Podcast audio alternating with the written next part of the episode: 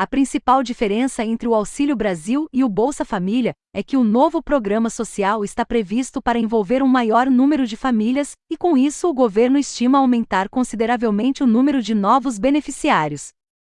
Neste momento, o Auxílio Brasil vai beneficiar as mesmas famílias do Bolsa Família, e esse será um processo que acontecerá automaticamente, sem que essas famílias tenham que se registrar ou cadastrar novamente. Os cerca de 14,5 milhões de famílias que o Bolsa Família atendeu em outubro de 2021 serão automaticamente incluídos no recebimento do Auxílio Brasil Movido. Depois disso, a partir de dezembro, o número total de famílias beneficiadas chegará a 17 milhões, segundo o governo. Esse valor maior deverá ser alcançado caso a atual lista de espera do Bolsa Família seja zerada. Outra novidade é que o valor a ser recebido no Auxílio Brasil é, inicialmente, cerca de 18% superior a todos os serviços do Bolsa Família.